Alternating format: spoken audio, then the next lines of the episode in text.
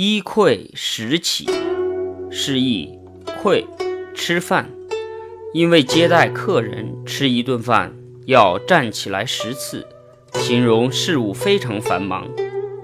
《淮南子·四论训》记载了这么一件事：禹之时，以五音听之。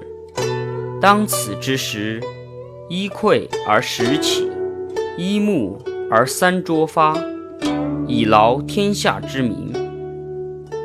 这段话的意思是，大禹治理国家的时候，尽自己所能，为天下的百姓操劳。